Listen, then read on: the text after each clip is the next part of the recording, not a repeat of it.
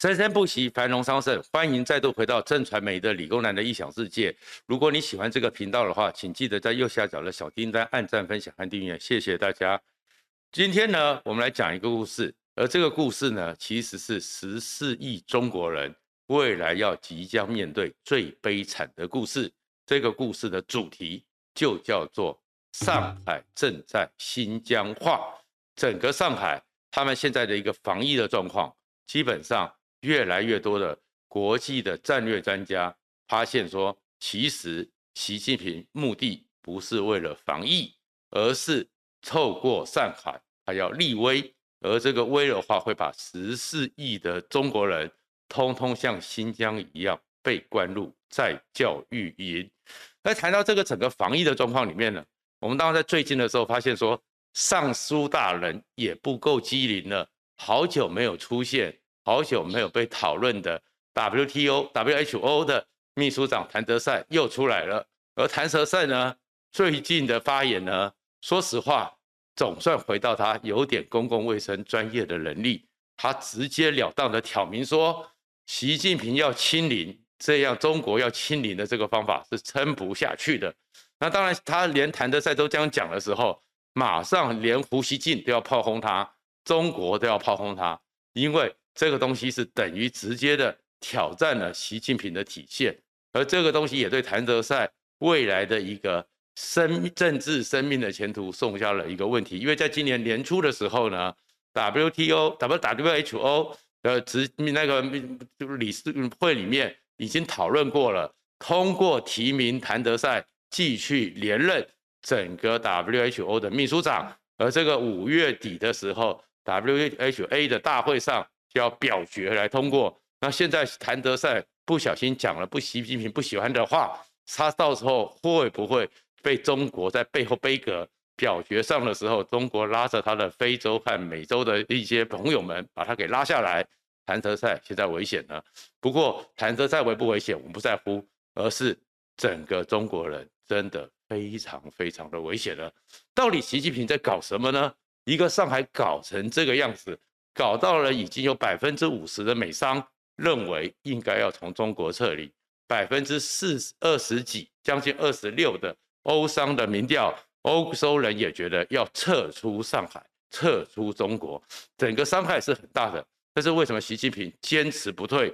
他在五月五号中国的政治局常委会里面还直接下了一个调子，直接定调，现在中国正面临的了。大上海保卫战要求全中国所有的人都必须要对于一切对于清零动态清零的这个政策怀疑、否定、嘲讽的人要斗争、斗争再斗争。所以看起来习近平是不退的，他非要继续用这样一个大家觉得非常匪夷所思、非常的前现代、非常不合理的清零状况、封城状况，非要封死上海。他到底在算什么呢？而习近平这个命令下来之后，好久没出现的法国大使卢沙野也出来痛批全世界，说那叫躺平。然后呢，连他们的复旦大学所谓的专家学者都要去发表一篇文章，说现在中国不能放弃清零，放弃清零，马上有一百六十万人会染疫死亡，全部在捍卫习近平的一个路线。甚至于上海市委书记里面，从李强以这样。所有的共产党官都下达了要粉身碎骨这样的一个军令，那习近平到底要什么呢？《纽约时报》特别写了一篇大概数千字的长文的调查报告，而《纽约时报》最后下了结论：习近平目前所做的事情已经不是防疫了，而是上海可以新疆化。如果这是一场习近平，对于中国社会控制能力的一次大演习，如果这场演习习近平成功了，习近平他的二十大就稳了，而中国就会重新关入铁幕里面，而习近平为了这个目标在所不惜。他们为什么会特别去提到上海会变新疆化呢？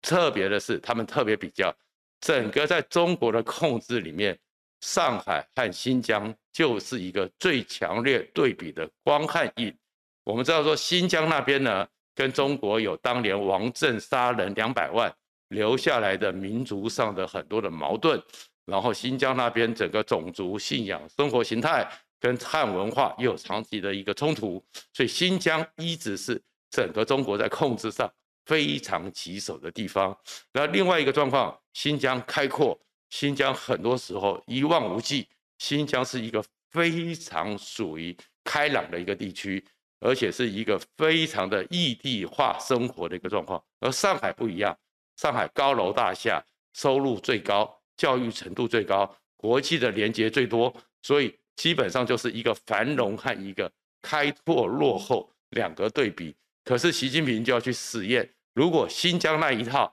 他把它给压制下来了，上海这一套人们用？所以他现在在做的事情，整个《纽约时报》特别去比对。很多现象都一样的。第一个，他们的政治上的下达命令都一样，叫做应收尽收。在新疆有在教育云，习近平认为共产党认为说，你不符合共产党的思维，不符合共产党的意识形态的人，应收尽收，就是管你是谁，我就把你找出来，找出来之后就把你送到再教育营。让你从此接过中国的再教育，你完全变成一个顺民。而在上海这边，他们是在防疫的状况，也叫做应收尽收。所以你看，对付新疆维吾尔族，他们的民族文化用了应收尽收；对于上海人，习近平下的指令也叫应收尽收。只要有状况的人，我统统把你收起来。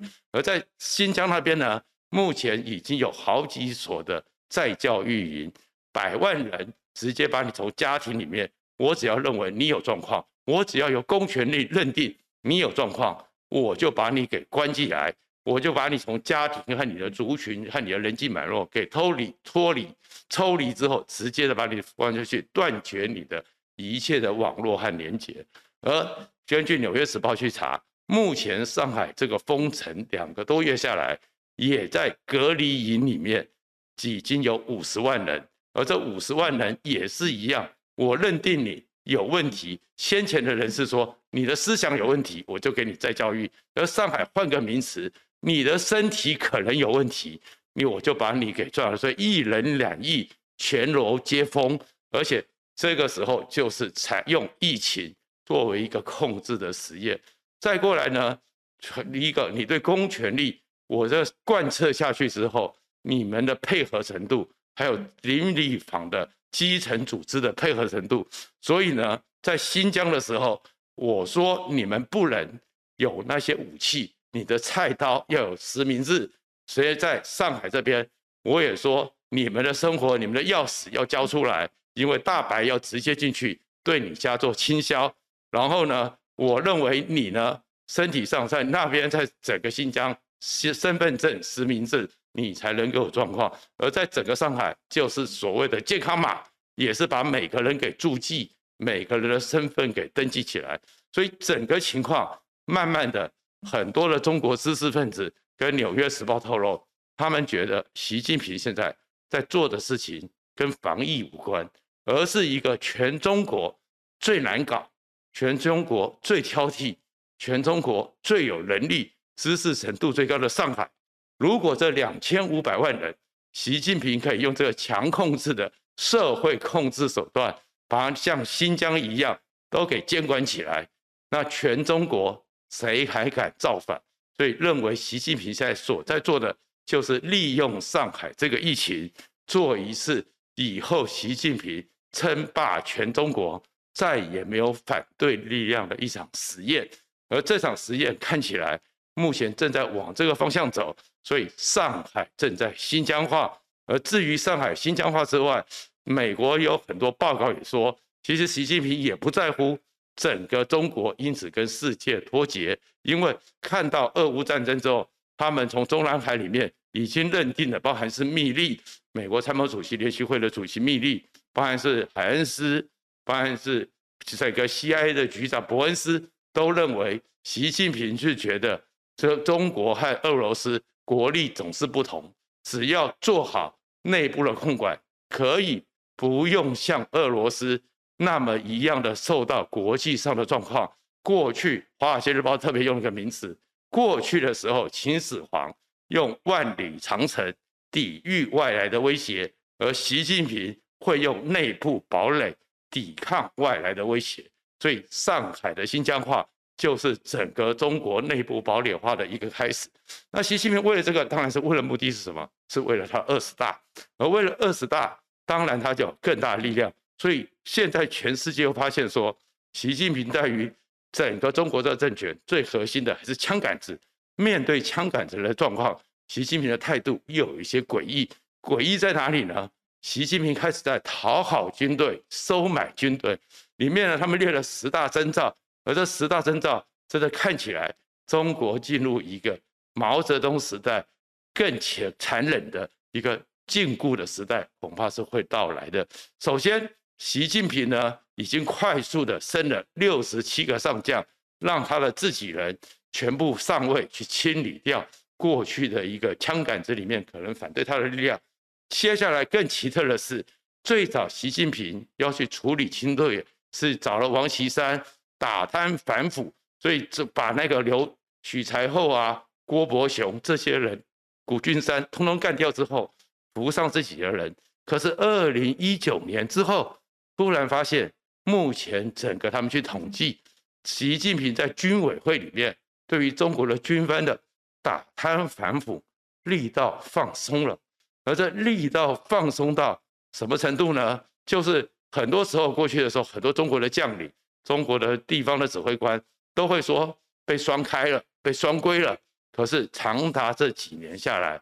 当习近平在准备二十大的时候，军方悄悄地调个职务，没有惩戒，没有公告罪状。这五年来，习近平在军方里面睁一只眼闭一只眼的情况，让这些军人好像不需要再像过去一样，像许才厚。郭伯文这些人随时会人头落地、乌纱帽落地那样的肃杀，显然习近平已经开始在收买军心。而收买军心，另外一个就是军事预算不断的扩大，而不断的扩大的时候，给了更多的在审核上、在审计上没那么严谨的各种的预算，让叫他们去研发武器发展。这其实我们也知道，当你预算越松。中饱私囊的几率越高，所以习近平现在看起来控制了上海之后，收买了军队，我们真的为那十四亿中国人，你们会被军管化，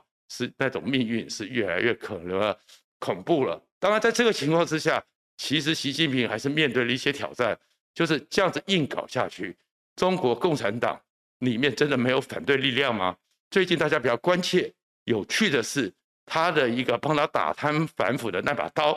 王岐山跟他好像越闹越不愉快，到底背后有什么故事？大家还在观察。而特别的是，南韩的尹锡悦要就职了，然后整个王岐山作为中国的代表团的团长，当然要去致意。而去到过程中，他先见了文在寅，可是见了文在寅的过程中，很特殊的是，公开讲话里面。王岐山讲了三次他，但是没有讲国家主席习近平，所以这王岐山语言里面，他竟然只是说他用他这个字眼，没有什么感情，甚至可能有点点不舒服的语气称呼习近平。所以王岐山跟习近平是不是已经产生了什么纷扰、什么恩怨？其实大家都要去观察的。另一个情况是。整个现在上海的防疫过程中，李强本来李强是习近平在浙江时代的大秘，是之江新军的领指标人物之一。而李强做了上海市委书记之后，一般预计今年二十大之后他会入常，进入中国政治局常委，然后接替李克强。可是上海搞成这个样子的时候，其他的力量又蠢蠢欲动了。韩正最近又被很高。欧洲的中国风险咨询公司的执行长拿出了很多的报道和他们的调查。韩正最近到处在收集李强的坏话，要求习近平要把李强给撤换，反而是韩正想要取代李强，甚至于是接替李克强的位置。而李克强最近呢，又开始就认为说，为了两亿八千万的龙工。为了一千一百万人的今这两年毕业的高校生，封城必须放松。所以，习近平目前利用上海作为一个他控制能力的测试，但是这个测试里面是中国人的悲剧。习近平现在利用中国的资源开始去笼络枪杆子，可是中南海的风云，你看看李强，看看李克强，看看王岐山，看看韩正，恐怕未来半年之内还是风云诡谲。谢谢大家。